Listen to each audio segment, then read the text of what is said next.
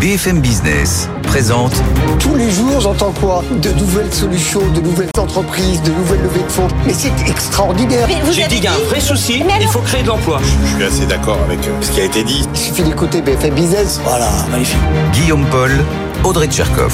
Good evening business. Allez, 19h, c'est reparti, la deuxième heure de Good Evening Business en direct jusqu'à 20h avec Audrey Tcherkov. Bonsoir Audrey. Rebonsoir Guillaume et rebonsoir à tous. Alors ce soir dans l'actualité, on va encore parler du feuilleton casino. Vous allez me dire, oh, encore casino, encore casino. Bah oui, sauf que là c'est une étape importante puisque ça y est, la justice valide le plan de sauvegarde du groupe. Ça veut dire que ça y est, Daniel Kretinsky Marc Ladré de la Charrière, les associés, tout le monde a les clés du camion. On va voir ça dans un instant, puis on va reparler bien sûr avec nos experts qui arrivent dans un quart d'heure, Audrey. Hein. Absolument. Alors après Casino, cette page qui se tourne, nous allons débattre de deux sujets qui promettent de diviser nos invités. Le premier, ce sont les prix planchers euh, sur les produits agricoles annoncés par Emmanuel Macron lors du salon de l'agriculture samedi dernier. Alors bonne ou mauvaise idée? Et puis cette étude qui nous vient tout droit de l'Observatoire de la fiscalité européenne qui préconise de taxer à hauteur de 2 le patrimoine des ultra riches. Alors encore une fois, bonne ou mauvaise idée? Réponse dans un instant. Sujet clivant en tout cas, ça je vous le confirme. Qui sera avec nous justement? On aura pas mal d'économistes ce soir. Nathalie Janson, Pascal Delima et Christophe Rameau et le chef d'entreprise Eric Haddad. Voilà le programme. Il est beau, il est grand, il est intense. Tout et ça, tout de suite, c'est le journal. Votre programme avec aucoffre.com. Achat, stockage et revente d'or physique gardé en coffre sécurisé. aucoffre.com. Business, le journal.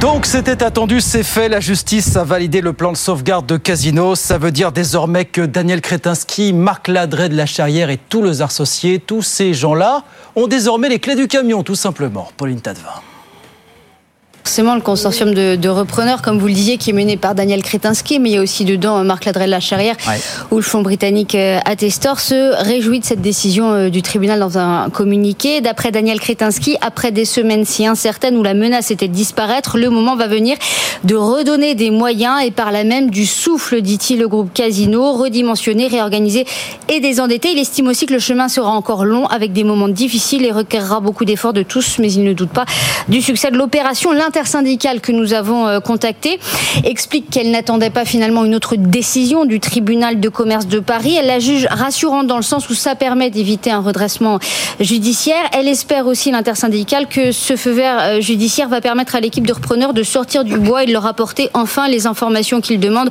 au niveau euh, social, notamment sur l'accord de méthode, le PSE ou encore l'avenir des entrepôts désormais. Cette nouvelle équipe, donc vous l'avez dit, elle a les clés du, camion, hein, vulgairement parlant. Elle sera officiellement propriétaire le 20 27 mars. Mais dès maintenant, elle peut accéder directement aux équipes, aux locaux, ce qu'elle n'avait pas le droit de faire euh, jusqu'à maintenant. Il y a un certain nombre de données auxquelles elle n'avait pas accès, ce qui va sûrement lui permettre d'être plus précise, hein, justement, avec les syndicats. Courant mars, il va y avoir les différentes augmentations de, de capital. Et puis, dans la foulée de la prise officielle de pouvoir fin mars, un conseil d'administration, la nomination de l'équipe qui entourera euh, Philippe Palazzi. Le consortium promet un plan ambitieux de réorganisation, d'investissement et de modernisation pour redresser donc ce qui reste mm.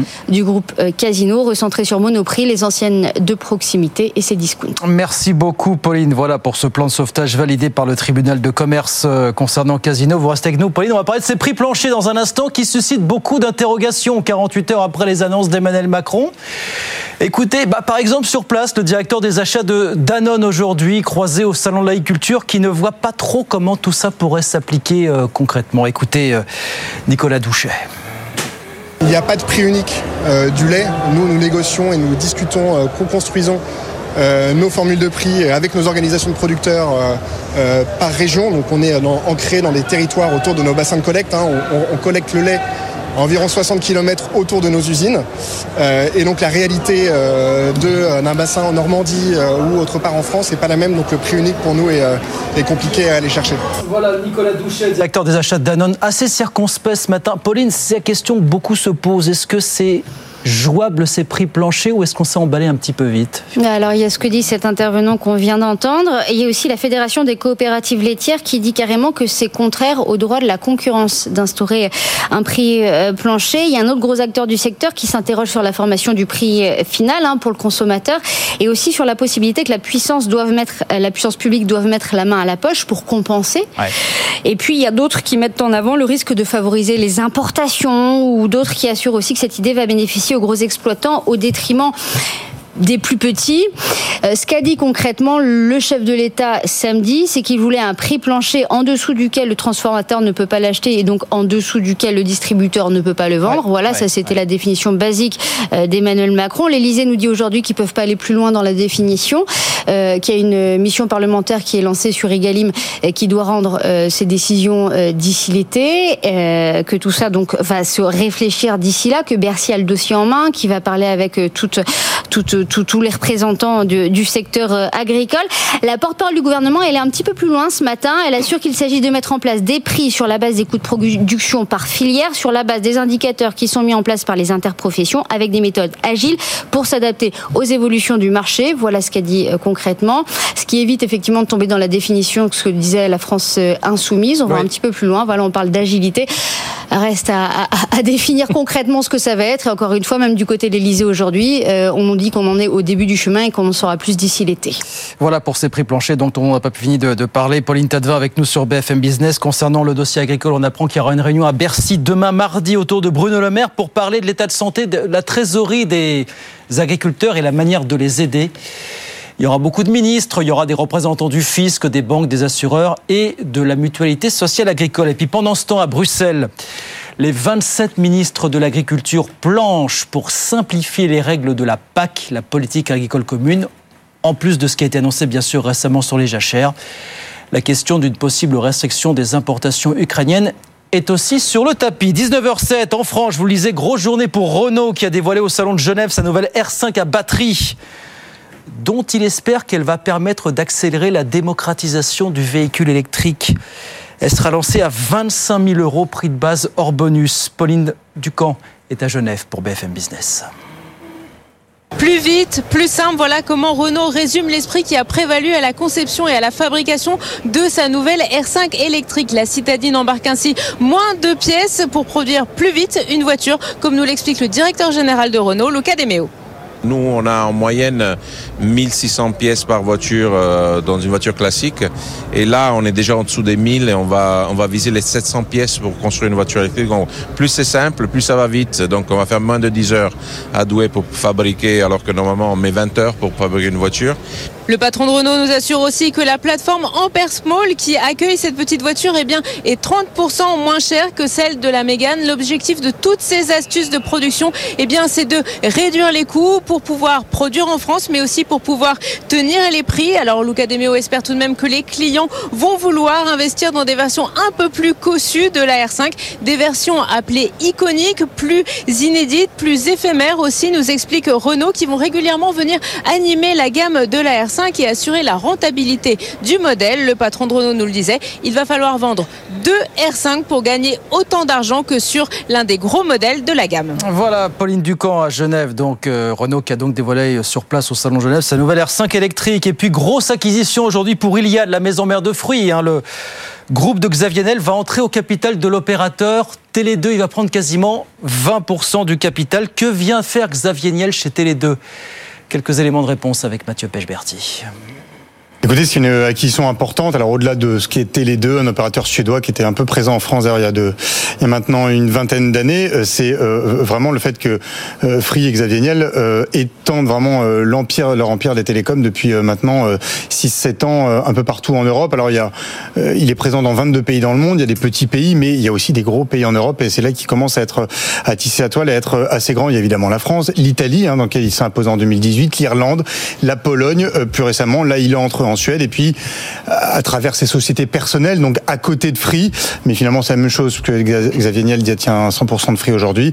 Il est aussi présent en Suisse, par exemple, ou à Monaco, et il n'arrête pas, il est absolument sur tous les fronts. Hein. Il a racheté il y a un mois un opérateur en Ukraine, il a quand même osé le faire en pleine guerre, c'est assez osé, hein, puisqu'il a aussi un opérateur qui s'appelle Play en Pologne, et, il s'est rendu compte évidemment qu'il y avait énormément de communication entre la Pologne et l'Ukraine, et donc il a euh, décidé de s'implanter euh, en Ukraine. Il a euh, aussi des, quelques déconvenus, il n'a pas que des, des succès, puisqu'il reste très offensif. En Italie notamment, il n'arrive pas à consolider le marché. Un Free arrivé en Italie en 2018 a vraiment cassé le marché comme il l'avait fait en France il y a 10 ans dans le mobile, et là il essaie de le consolider, il n'y arrive pas, il essaie de racheter à, à deux reprises la filiale de, pardon, de Vodafone. En Italie, puis Vodafone a refusé par deux fois.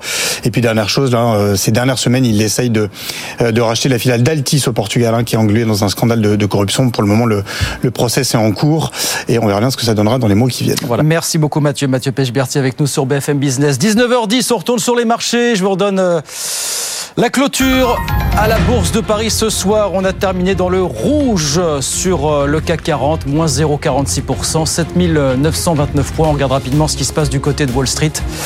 À la mi-séance, bien sûr, le Dow Jones qui est stable, 39 138 points. Et puis l'indice Nasdaq euh, de son côté qui est en très léger rose, plus 0,1%, 16 010 points. Tout ça à la mi-séance. 19h11, nos experts arrivent dans un instant. On se retrouve avec Audrey Tcharkov et nos experts. Beaucoup de choses à voir ce soir. Évidemment, les prix planchers, Casino, Kretinsky, ça y est, à les clés. Et puis, bien sûr, tout le reste de l'actualité économique à déchiffrer ensemble jusqu'à 20h. À tout de suite. BFM Business présente Good Evening Business, les experts du soir.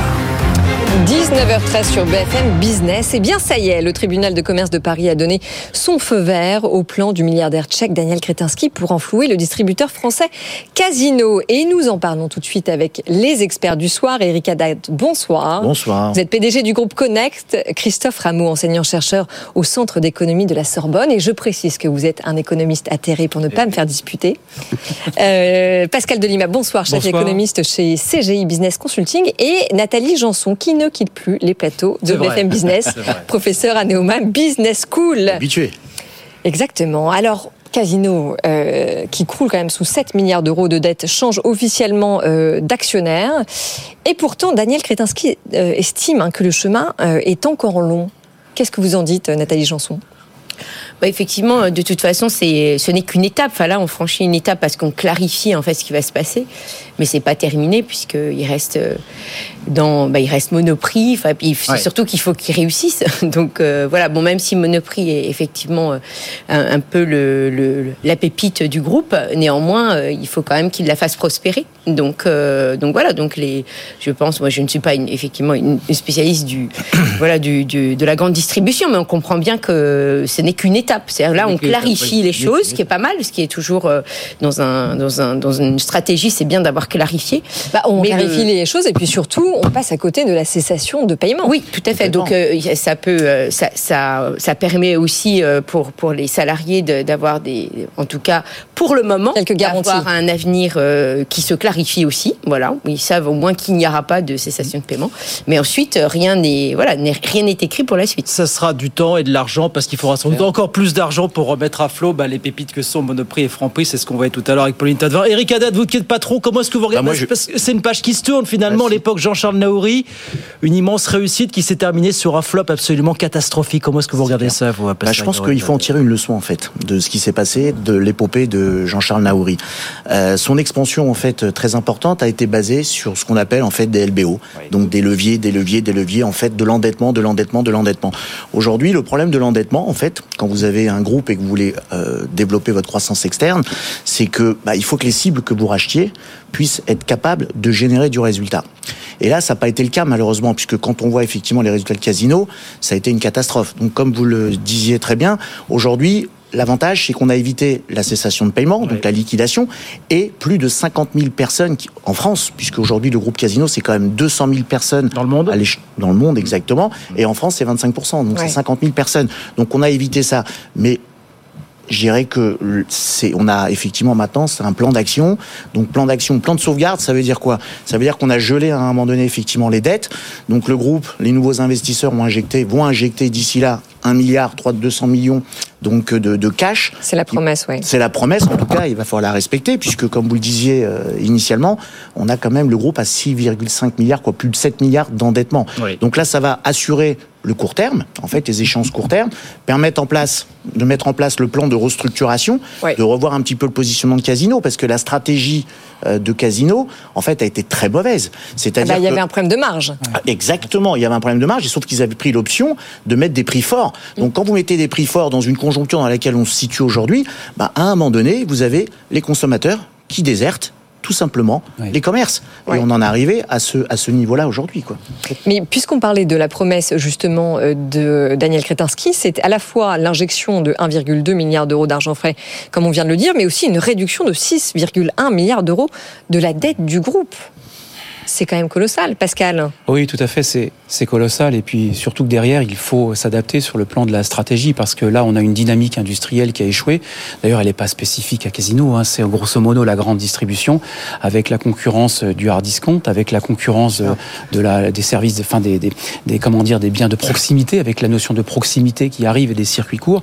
Et c'est vrai que là, on a aujourd'hui une dynamique industrielle qui, qui, qui se perd un peu avec en haut une conjoncture morose, avec l'inflation qui a aussi les cartes, avec ensuite une offre et, et un marché Casino, qui la évolue. politique, en fait. la politique de prix qu'on dénonce aujourd'hui, elle est là depuis très longtemps. Non, mais elle est là depuis très longtemps, mais, mais, mais le problème, c'est tout à fait. Le problème, c'est que le marché a changé aussi. Il y a des demandes de, de- de que durabilité, euh, effectivement, le développement durable au niveau des marchés. Après, il y a les structures de coûts aussi qui sont importantes, et puis des stratégies, parce qu'on parle beaucoup d'intégration verticale comme un élément de succès pour le cas, en tout cas, de Casino et, et- et du secteur dans- de façon générale, parce que comme ça, vous regroupez en gros les agriculteurs et la grande distribution, et vous éliminez un certain nombre d'intermédiaires, ce qui va permettre de, de lisser les prix. Mais ce qu'il faut aussi dire, c'est que euh, euh, il faut être capable aujourd'hui de développer également les circuits courts, de, de faire de l'ESG, euh, de prendre en compte l'IA. Et moi, comme d'habitude, hein, moi je reste toujours dans mon fil conducteur dans toutes les émissions. La transformation économique et numérique, qui concerne d'ailleurs aussi Renault, eh ben, elle est bien là. Sauf que Renault a peut-être réussi, mais là en l'occurrence la grande distribution. Ouais. a échoué.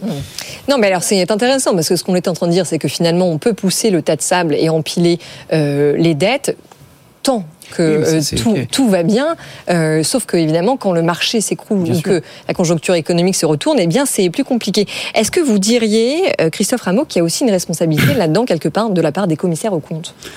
Commissaire au compte, je sais pas, mais quelle déchéance sur longue période. Vous savez, c'est un âge que vous n'avez pas connu. Vous êtes trop jeune. Et vous me Guillaume et Audrey. ou à moi Et moi, Aux quand j'étais- jeune, je général. vibrais. Ouais.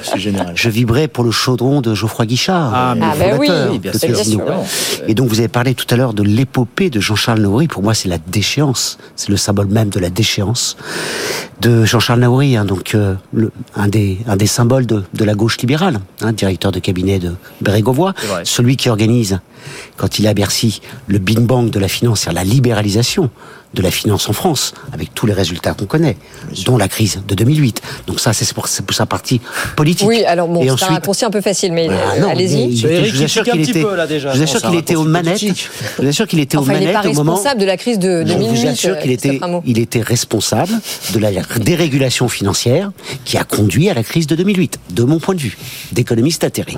Alors ensuite, on a, on a, on a une soi-disant épopée industrielle qui là aussi est une déchéance économique. hein. C'est-à-dire qu'est-ce qu'a fait Jean-Charles Naouri euh, en, en s'alliant au passage avec euh, ce qui semblerait être des euh, comment dire des des euh, comment dire un, un escroc hein, comment comment il s'appelle le monsieur monsieur Miguet d'accord Nicolas Miguet Oui, Hein, le directeur financier. Bon, enfin, vous voyez ce que je veux dire. hein, bon, dont le passif, alors qui, qui- qui- qui nous connaît partout dans Paris les affiches pour sauver les contribuables, hein, et qui, à l'évidence, de toute évidence, a de lourdes affaires financières. Donc, alors, on sur le précise Et pour, donc, pour- pour nos auditeurs, avec une stratégie d'acquisition qui s'est fait euh, globalement sur de la dette, avec des de la- pertes qui n'ont- mais n'ont jamais non empêché la non seulement distribution de, la dette, dividendes. Mais avec un système de holding enchevêtrés les unes sur les autres, d'accord, de façon à faire remonter au maximum les dividendes Voilà, Oui. au, détriment, au détriment de l'investissement et en grugeant au passage, effectivement, des investisseurs qui, à chaque étape de la holding, acceptent de mettre au pot. Parce que c'est ça, le système de la holding. Dans une holding, vous avez la plupart des holdings construites par Jean-Charles Naouri, qui n'ont aucune activité. Hein, la seule activité, c'est de faire remonter du dividende à, à la tête dans, dans laquelle on a, dans laquelle il y a du dividende. Eh ben, il y en a eu, il y en a eu pendant Oui, longtemps. du Il dividende. y en a eu pendant ce que montre les Oui, chiffres le du casino. dividende, C'est que du pendant dividende. longtemps, il y a eu des dividendes qui ont été donc on, on a bien, on a bien pompé les dividendes au détriment de l'investissement et avec une autre dimension qui est la mondialisation heureuse, hein, c'est-à-dire un- une croissance à l'exportation absolument euh, faramineuse, notamment en Amérique latine. Et comme ça s'est retourné en Amérique latine, eh bien on a les résultats. N'oubliez Donc, pour pas, vous moi, êtes sur un marché, de- vraiment vous êtes là. sur un marché de l'agroalimentaire, de la grande distribution qui compte 6-7 grands acteurs et qu'à un moment donné, c'est pas tenable. Il fallait bien qu'un aille au tapis. Et ça n'est peut-être pas terminé, Et, et la cela preuve, dit. Voilà. puisque aujourd'hui, on a appris qu'il y avait 288 magasins Voilà. qui allaient être vendus en fait à Auchan et à Intermarché, Intermarché, surtout sur les, les hypermarchés et les supermarchés. Alors, en fait. euh, vendu à Intermarché, Auchan et Carrefour. hein. Et Carrefour, d'accord. Avec un petit souci hein, quand même sur les repreneurs. repreneurs hein. Marc Ladrette de, de, de la, la Charrière. bah, la Charrière euh, est domicilié au Luxembourg, si je ne m'abuse. C'est pas très joli comme euh, image euh, du Alors, c'est pas capitalisme joli, industriel. Christophe, en même temps, il, Oui, euh, il a joli, largement mais- contribué au tissu économique Oui, oui, français oui, et à la enfin, je dynamique vous dis, économique Je pense en que c'est un petit Ça, peu Denis. facile, si vous me le permettez. facile Alors moi, je, voilà, Eric je dire, moi, j'ai- j'ai un- je- alors moi, j'ai j'ai aucun lien avec Jean-Charles Naouri, mais je trouve que c'est un petit peu facile quand même euh, de, de, de cracher comme ça tout de suite sur un individu. Je crache pas, je Non, constate. Voilà, vous constatez peut-être, mais moi, les salariés je- qui sont Oui, crachés Non, dessus, mais là. attendez, non, pour l'instant, non, pour l'instant, justement. Oui. Aujourd'hui, on, peut trouver des responsables, je dirais partout dans ces cas-là. Pourquoi Non, les non. banquiers ne sont pas responsables? Non, Puisqu'ils ont accepté de financer les banques et les commissaires aux comptes, évidemment, ont une responsabilité. Eric. Donc à partir de ce moment-là, on peut trouver des responsables un petit peu partout. Tout à fait, vous avez Donc, bien raison sur voilà. un système. C'est Voilà, un système. Sur un vous système. Donc à partir du moment où effectivement il y a Je un suis d'accord système, avec on vous, peut pas c'est un cibler système. une personne et uniquement une Je personne. suis d'accord avec vous, c'est un système, mais, mais qui est symbolisé par Pascal, personnes. d'accord, Pascal. Pour revenir sur le terrain économique et industriel, euh, ce qui est sûr, c'est qu'il y a un modèle de la grande distribution qui a plutôt qui est plutôt rétrograde aujourd'hui, ce modèle traditionnel, et qu'il y a un nouveau modèle qui arrive, et c'est ceux-là qui ont réussi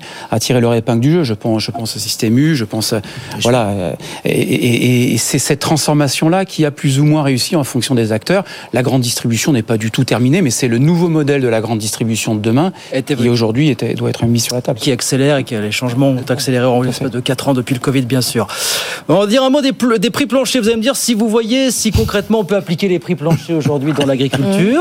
Il y a beaucoup de circonspection, ça vous a pas échappé depuis euh, samedi. Je vous propose d'écouter, tiens, bah, c'était le, directeur des achats de, Danone qu'on a croisé aujourd'hui au Salon de l'agriculture, Port de Versailles, qui dit le prix unique, moi je sais pas ce que c'est concrètement. Écoutez ce qu'il nous disait.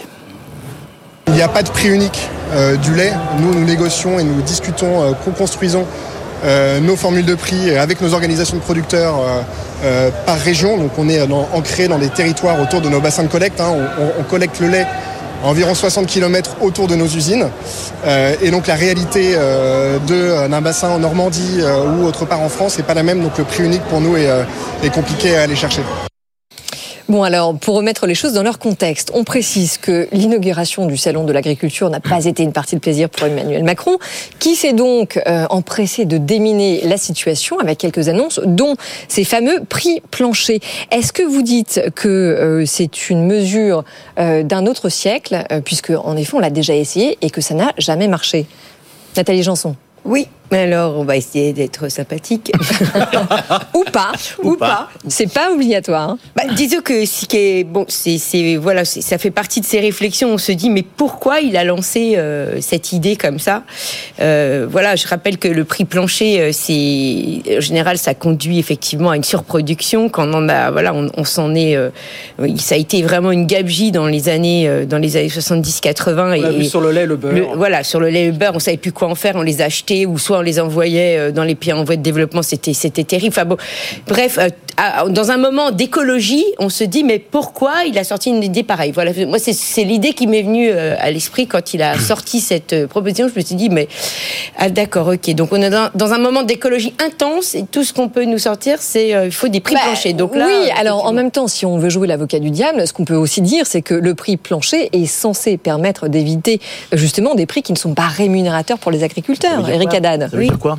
Ça veut dire quoi le prix plancher en fait? Ça veut dire interdire de vendre à Oui. perte. En non, mais j'ai bien compris. Mais non, c'est-à-dire qu'en fait, c'est que les distributeurs ne peuvent pas acheter en, En fait. dessous d'un- dessous oui, en dessous d'un certain prix, mais pour le que problème, justement là- les agriculteurs soient Mais rémunérés au juste mais- prix pour mais- leur travail. Mais la réalité, elle n'est pas là. Si- J'écoutais un petit peu tout à l'heure. euh, si vous prenez effectivement la valeur d'un litre, de- du, du prix d'un litre de lait, vous l'estimez allez, à 1 euro ou un peu moins, un peu plus. Considérer qu'effectivement, coût de production, vous rajoutez la, la masse salariale, vous rajoutez l'énergie. Bon, bref, vous arrivez à un coût de production, en fait, ou un prix plancher de 1 euro. D'accord? Mais on n'est pas seul en France. On est, on est, on est effectivement aujourd'hui confronté à une concurrence des pays euh, du Pays-Bas, de l'Allemagne orientale, etc., où ils sont capables de vous sortir aujourd'hui un litre de lait à 0,50. Donc quand les distributeurs, à un moment donné, vont acheter, vont faire leurs achats, ils vont dire quoi? Vous allez acheter à 0,50 ou vous allez acheter 1 euro? Bah, vous allez acheter à 0,50. Donc à un moment donné, vous vous retrouvez dans une situation où en fait, eh ben, il y aura moins de volume. Avec le risque que le prix de plancher devienne le prix de référence et qu'on ne puisse plus l'augmenter par la suite. C'est aussi un des risques. Non mais je Christophe Rameau. Cette fois-ci, on va plutôt converger. C'est-à-dire que euh, moi, le prix plancher, ça, ça, me choque pas. Après, il y a des problèmes de modalité, mais, mais ce qui me choque, c'est de mettre ça d'abord en avant. Hein, la, vraie question, effectivement. C'est-à-dire, il aurait fallu mettre quoi en avant? Ben, C'est de mettre en avant le fait que si on est vraiment pour la souveraineté alimentaire, eh bien, on, impose comme, comme règle générale qui est bah, que dès lors qu'on fixe des règles sociales du type prix plancher ou environnementales, qui sont très importantes, ou sanitaires, eh bien, bien entendu, il faut interdire, interdire, euh, y compris donc aller contre les accords de libre-échange, les nombreux accords ah. qui ont été signés, y compris sur le secteur agricole. On peut pas demander bien entendu, à nos paysans, hein, ce noble métier que sont les paysans qui nous nourrissent, et eh bien de d'appliquer des normes sociales et environnementales en sachant que dans le même temps, ils vont être placés sous la concurrence d'un de produits qui ne respectent pas. Une spécificité agricole dans le cadre des accords de libre-échange avec des pays des continents. De mon point de vue, vous savez quoi? Une Il faut pas d'accord de libre-échange. Ouais, si, c'est pas ça. C'est que la souveraineté, ça vaut pas simplement pour l'agriculture, ça vaut pour bien d'autres domaines. Voilà, moi je suis pour le principe de souveraineté. Je suis contre. Et vous êtes plutôt contre la mondialisation, Christophe Tout à fait. Je suis pour le principe je suis contre le dumping social, je suis pour la concurrence. Ça a du bon la concurrence. Je suis pour les échanges internationaux, on peut pas tout produire. Mais il faut des règles, et les règles, c'est de s'opposer au dumping social et environnemental, et ça, ce n'est pas fait. Un dernier petit point, l'étiquetage le scandale de l'étiquetage tricolore, hein, où on voit des, des, paquets de je ne sais quoi avec marqué le drapeau tricolore, et en fait, quand on regarde la petite notice, ben, en fait, c'est simplement éventuellement mis, mis, mis, en sachet, si je puis dire, euh, en France, hein, mais les produits, euh, les produits notamment agricoles qui sont dedans, oui, viennent d'ailleurs. nombre de viennent d'ailleurs. c'est pas. Et, et là, là, le, joker que nous sort pour dire il n'y a pas eu de décret, hein, parce que la, règle avait été votée, le décret n'est pas passé, c'est ça serait pas conforme aux règles européennes. Ben oui, mais il faut remettre à plat aussi ces règles, euh, ces règles européennes. On euh, reprendra le sujet après le rappel des titres parce qu'on n'aura pas terminé. Mais Pascal Delima, vous vouliez réagir? Oui, je voulais réagir. Le prix plancher, pour, pour un petit rappel, d'abord, c'est vraiment euh, proposer un prix producteur, effectivement, qui respecte les coûts de production, parce que mmh. certains, certains, agriculteurs perdent de l'argent, de plus en plus, d'ailleurs, au fil du temps. Donc, il a été proposé ce prix plancher avec un critère qui est celui du, du coût de production. Alors, évidemment, le problème, c'est que le prix plancher, bah, dans ce cadre-là, effectivement, dans une concurrence mondialisée, peut devenir un prix euh, plafond, parce que les prix sont censés quand même augmenter euh, sur l'ensemble de la chaîne de valeur. Et si vous, si vous mettez 10 euros au prix du kilo de tomate en amont et qu'en aval, il est à 3 euros dans la grande distribution, on n'a rien résolu. Donc il faut, euh, sur l'ensemble de la chaîne, il faut que les prix, les prix montent. D'où l'importance d'avoir une discussion au niveau européen. Tout à fait, au niveau européen, mais tout simplement la loi, euh, la loi Egalim, tout simplement de 2018. C'est là qu'est la solution. Renforcer déjà. Pourquoi ne pas renforcer cette loi? Il y a déjà une proposition de prix producteur. Oui. C'est en cours qui n'est pas respectée. Si on, si on se fondait sur, euh, sur cette loi-là, on pouvait, on pouvait progresser. précisons que le prix plancher peut être aussi source d'inégalité, puisque les grandes exploitations. Ah, ça favorise plus les grands que ça reste une ineptie, hein, quoi qu'il arrive. Hein. Ne jamais oublier que fonctionnaires qui balancent euh, des lois et qui maîtrisent même pas du tout en fait la réalité. Les prix planchers dont euh, Marc Fesneau, le ministre de l'Agriculture, reconnaissait lui-même il y a un mois que c'était c'était tout à fait des complètement. complètement. Mais n'oubliez jamais effectivement pour rebondir qu'il y a un quart des agriculteurs qui gagnent moins de 580 euros un de mémoire et puis il y en a un quart qui gagne plus de mm. plus de 2900 euros. Mm. Hein, donc ça va dans un rapport de, 1 à 5. au sein de la, de la filière. 5. Et quand on dit attention, quand on dit prix plancher, ça ne veut pas nécessairement dire prix plafond si il y a ces règles qui remettent en cause les, la concurrence au niveau international. Hein, c'est le prix plancher, c'est bien, il faut que ça soit un prix plancher. Mm. Allez, voilà pour les prix planchers. On n'a jamais autant parlé que depuis 24h, 48h, 19h30 sur BFM Business. BFM Business présente Good Evening Business, les experts du soir. 19h35 sur BFM Business, c'est l'événement du jour au salon Auto de Genève. Renault a dévoilé officiellement sa R5 électrique et on en parle avec Eric Haddad, Christophe Rameau, Pascal Delima et Nathalie Janson. Donc R5 électrique, euh, modèle euh, dont Renault espère qu'il sera le fer de lance de la démocratisation du véhicule électrique en France. Et c'est ouais, c'est Luca De Meo himself, un directeur général de Renault, qui a présenté euh, cette R5 ce matin sur scène. Et ensuite au micro de Pauline Ducamp. Alors elle va être vendue 25 000 euros, prix de base hors bonus. Comment est-ce qu'on a réussi à faire ça? Bah, Luca Demeo nous expliquait un petit peu sa, recette magique. Écoutez. On va commencer à 25 000 euros. Euh, après, il y aura, euh, comment dire, on va essayer de tenter les gens à monter en gamme parce que on a quand même besoin de, voilà, d'en faire aussi un produit profitable parce que quand tu as un euh, produit profitable, tu peux continuer d'investir dedans, etc.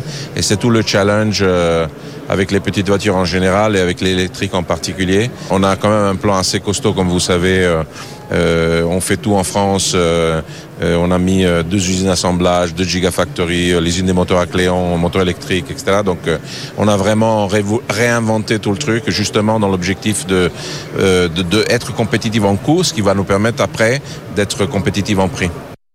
Alors Renault met le paquet, ça on l'a bien compris. Ceci dit, on rappelle qu'ils ont été contraints d'abandonner, c'était en janvier dernier, le projet de cotation en bourse de la filiale Ampère.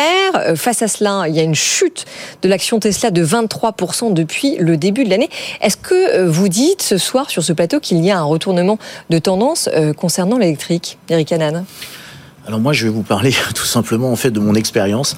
C'est moi, en fait, j'ai un groupe euh, donc d'intérim où effectivement aujourd'hui, j'essaye de, de fournir à mes collaborateurs des véhicules électriques. Mmh. Donc, euh, alors l'expérience en fait a été très mauvaise.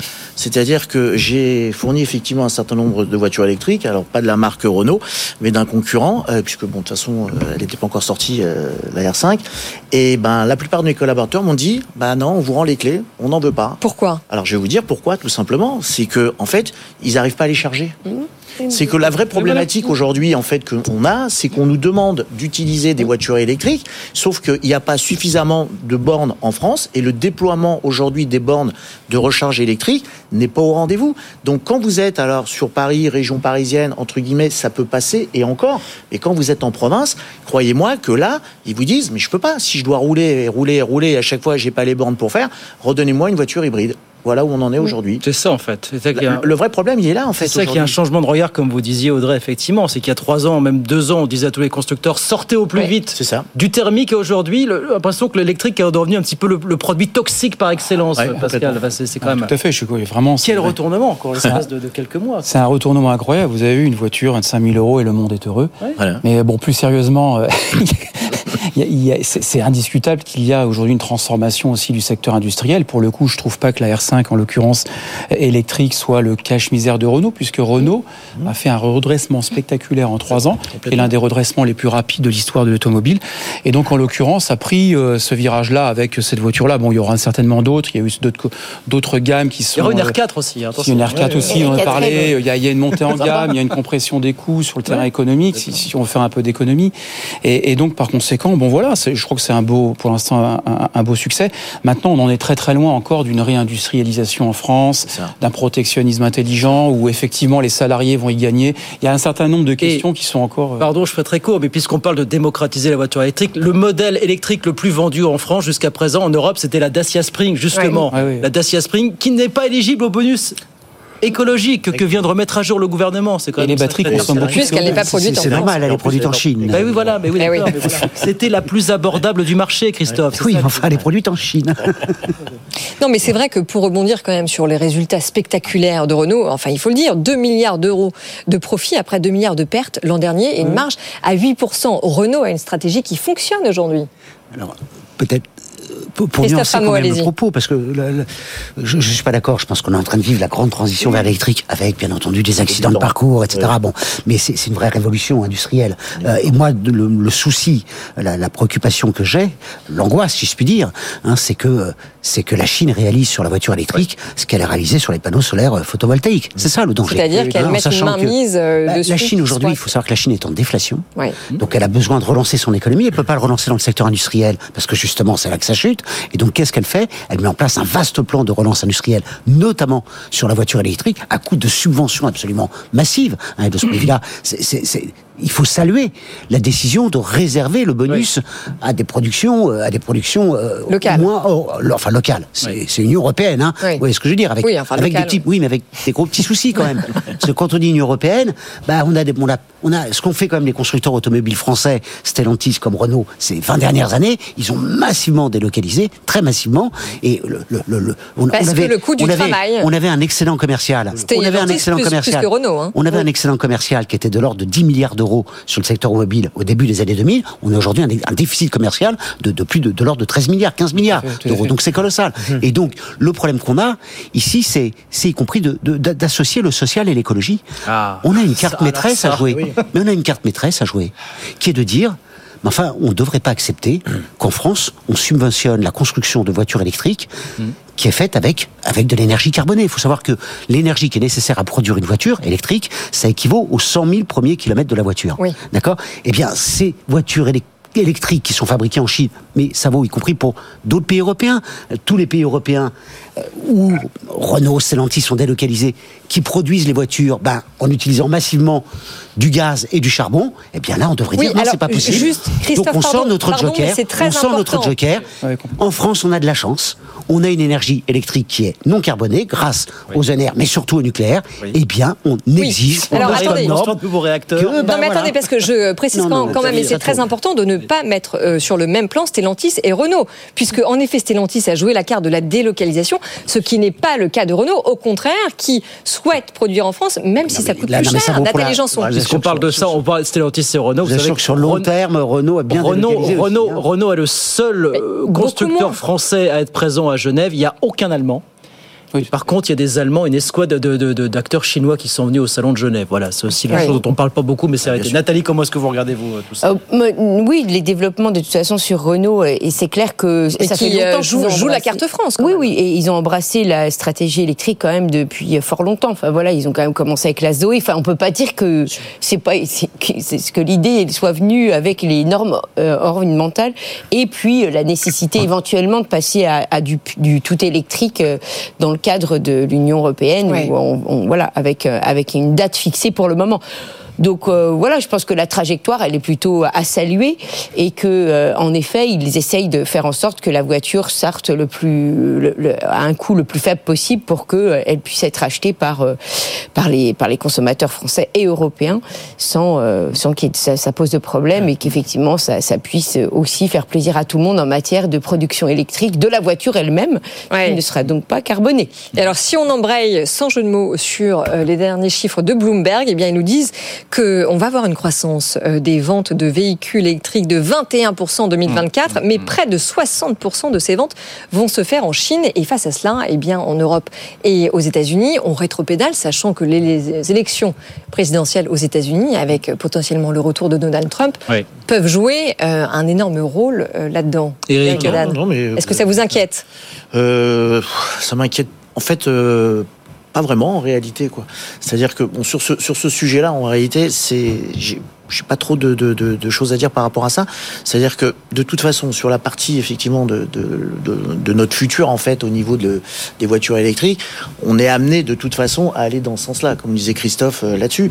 Maintenant, c'est vrai qu'il y a, il y a ce vrai problème aujourd'hui, c'est que il va y avoir de toute façon un vrai dumping aujourd'hui des Chinois. Et oui. Et comme, comme effectivement le- le- la comparaison en fait avec les panneaux photovoltaïques, elle est exactement équivalente. Ils vont, ils vont vraiment y aller quoi, et ça va nous faire mal. Pascal, pour conclure très vite. Ouais, non, mais je suis complètement d'accord avec tout ça, c'est vrai. Il y a l'économie circulaire qui Ouais. joue aussi sur l'industrie automobile. hein. Parce qu'aujourd'hui, il faut faire aussi euh, du recyclable pour, pour les Et c'est ce automobiles, que fait l'intégration. aussi Renault avec Renault sa Renault Factory. Factory, tout à fait, exactement.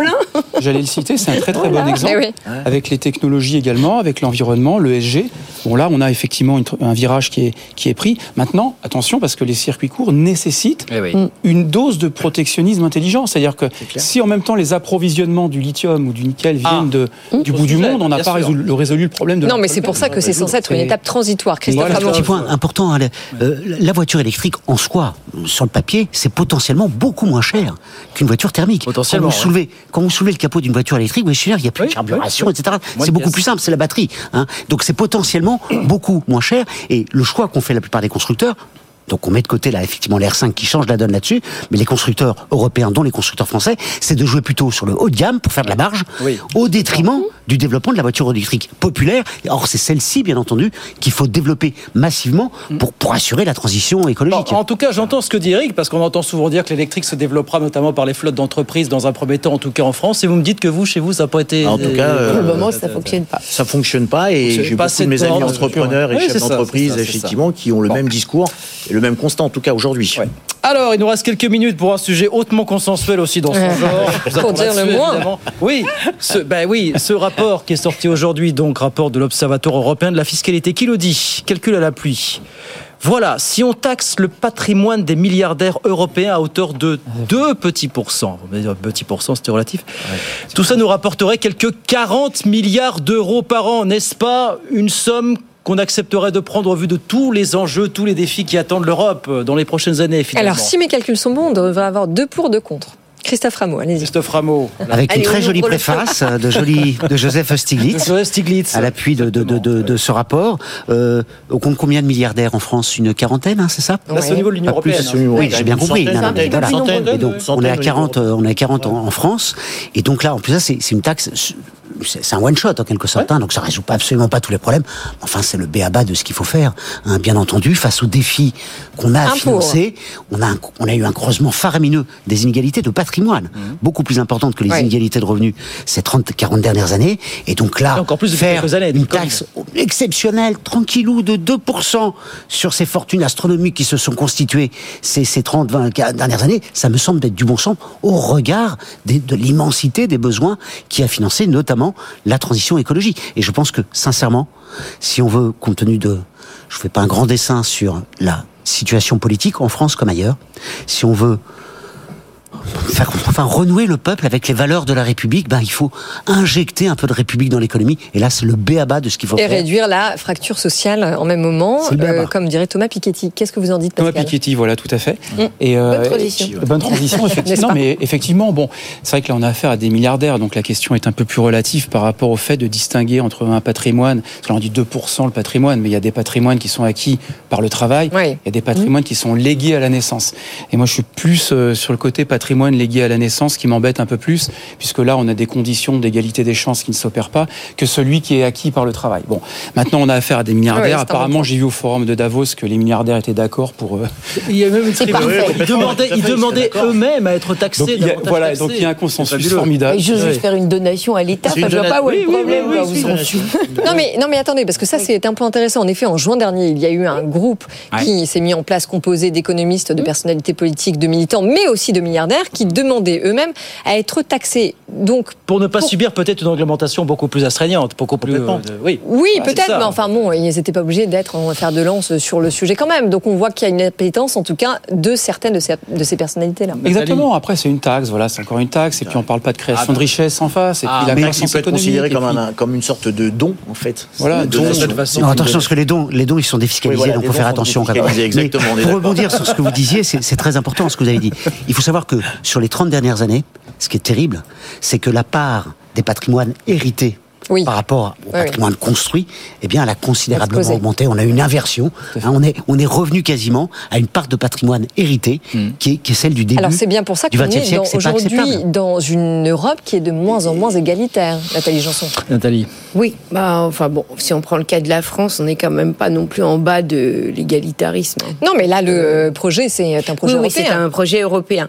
Euh, bon, moi, effectivement, je, je serais, moi, je préférerais que les que les, les riches euh, se voilà, offrent euh, à l'Union européenne pour un projet quelconque euh, qui se s'autotaxe eux-mêmes. Je pense que ce serait La beaucoup plus efficace. de la philanthropie, en quelque sorte. Voilà, Sans mais... défiscalisation. Non, non, non, sans. C'est juste qu'ils, voilà, comme ils ont tellement envie de Ah, payer des impôts. Ouais. puisque c'est un vrai projet, et bien effectivement qu'ils fassent euh, Philanthropie des un petit, euh, voilà, Ouais. qu'ils disent à l'Union européenne, euh, créez-moi un petit statut, je vous donne tout ça d'argent parce que cette année j'ai vraiment trop gagné.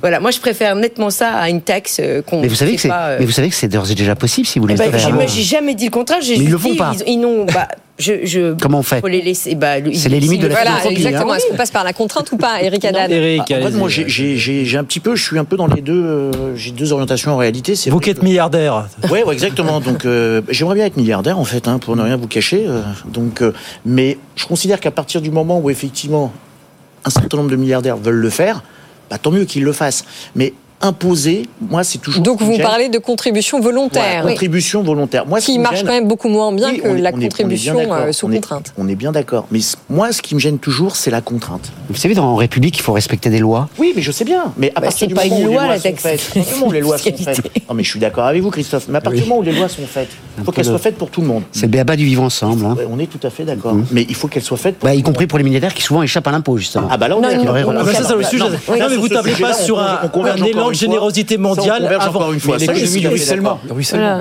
mais est-ce que tout le monde avait vu venir justement l'impôt minimal à 15% sur la société? Non. Est-ce que bon, de, de, toute façon, c'est une. Non, mais attendez, attendez, excusez-moi, excusez-moi, excusez-moi, allez-y, allez-y. Non, non. Je répondrai parce que là, ça me concerne directement. Allez-y. Moi, je suis patron de PME et de plusieurs PME. L'impôt, l'impôt, l'impôt de 15%. Vous savez à partir de, de quel seuil en fait jusqu'à jusqu'à combien aujourd'hui c'est on est passé on était à 38 000 en fait. Euh, 38 700 euros on est passé à 42 120 euros. C'est-à-dire que quand vous êtes sur cette tranche de, de bénéfices vous êtes imposé à 15% au-delà vous passez effectivement à l'impôt de 25% donc croyez-moi que le tissu économique français aujourd'hui qui est tout simplement les PME, les chefs d'entreprise. Comme on parlait tout à l'heure des agriculteurs, mais je peux vous dire qu'il y a aujourd'hui des patrons de PME. On a l'impression qu'ils sont tous riches, mais on n'est pas des patrons du CAC 40 en fait. Je peux vous dire Oui, que oui. quand ils arrivent à sortir un bénéfice de 20 000 ou 30 000 et qu'on leur donne la possibilité de payer que 15% d'impôts, croyez-moi Absolument. qu'ils vont le réutiliser Absolument. à réinvestir sur leurs entreprises et leurs petites entreprises. Donc c'est important cette histoire de 15%. C'est pas pour les Vous grands avez raison de le rappeler. Oui, Non, non, mais là, quand on parlait de 15%, c'était sur l'impôt, sur l'accord de l'OCDE, Ah, sur le fait que les grands pas groupes. compris. Je crois que c'est au Oui, niveau des sur C'est- sur l'impôt mondial, Pardon. avec un Mais il y a problème. un sujet malgré tout. Mais il y a le sujet de la avec un problème qui est que ce- ce- cet impôt mondial à 15%, euh, il est malheureusement aujourd'hui la- la- la- l'assiette est relative commence est de plus en plus mitée. C'est un peu ça le problème. ça, c'est élargir en sachant que les États-Unis proposaient 25%. Oui. Et c'est la France, l'Union européenne, a- qui a des paradis fiscaux. Oui, oui, malheureusement, il faut s'arrêter là ah, parce qu'il faut arrêter garder du temps pour la 15%. carte blanche. Allez, c'est l'heure. Bah oui, parce qu'il reste c'est 4 vrai, c'est minutes. C'est l'heure de l'extra time tout de suite sur BFM Business. Vos humeurs du soir, comme tous les soirs, coup de gueule ou coup de cœur sur 30 secondes. Allez, est la les femmes d'abord. Nathalie, allez, c'est à vous. 30 secondes. Alors, moi, mon coup de gueule, ce sera pour euh, un, voilà, des, des économistes de la BCE qui ont sorti un énième papier sur leur blog pour dire tout le mal qu'ils pensaient du Bitcoin en, en l'appelant euh, les, les habits du... Ah mince, je me rappelle plus de, de l'expression. Les habits du, du pauvre nu, enfin de celui qui sert à rien.